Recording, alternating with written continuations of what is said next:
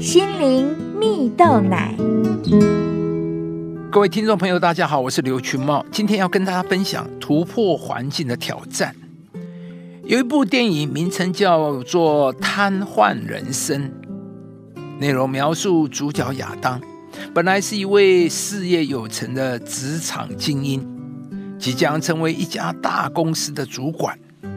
然而，在和家人一起庆祝的嬉闹之间，因为撞击到了脊椎，以至于将长期瘫痪。不过，短短的一瞬间，他便从事业有成的成功人士，变成了连用餐都有问题的瘫痪。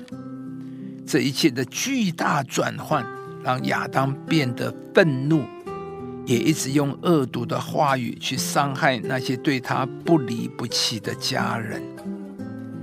直到有一位专门照顾残疾人士的护工提醒下，他才重新开始面对现实，也开始接受护工的训练，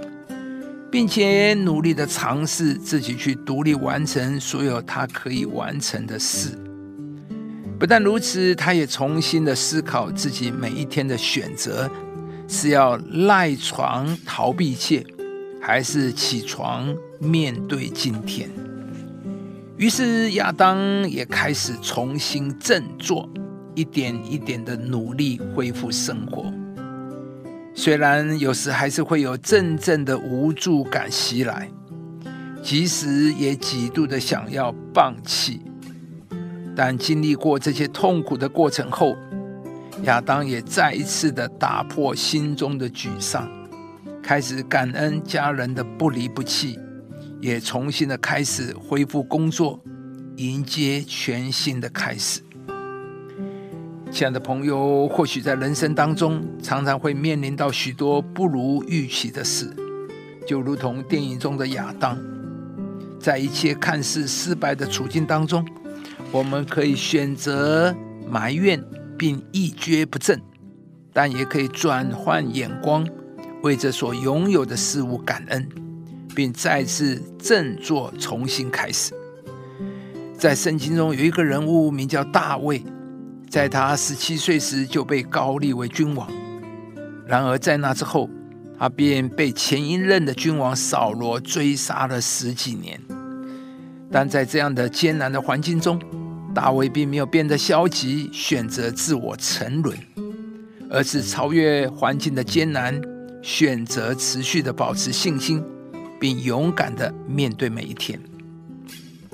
而在那十多年的岁月中，他也训练出了一种信念，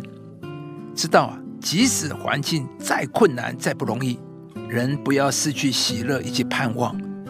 这也使得他成为了一位伟大的以色列君王。圣经中还有一位人物名叫约瑟，他虽然经历了被哥哥卖为奴、被诬陷下监牢，他依旧没有灰心失望，也没有失去信心，以至于上帝把约瑟在监狱中的试炼转变成为祝福，让他后来成为了埃及的宰相。亲爱的朋友，你是否有时也觉得自己好像正处在看似暗无天日的日子中？但当你选择不失去信心，继续依靠上帝，积极的过每一天，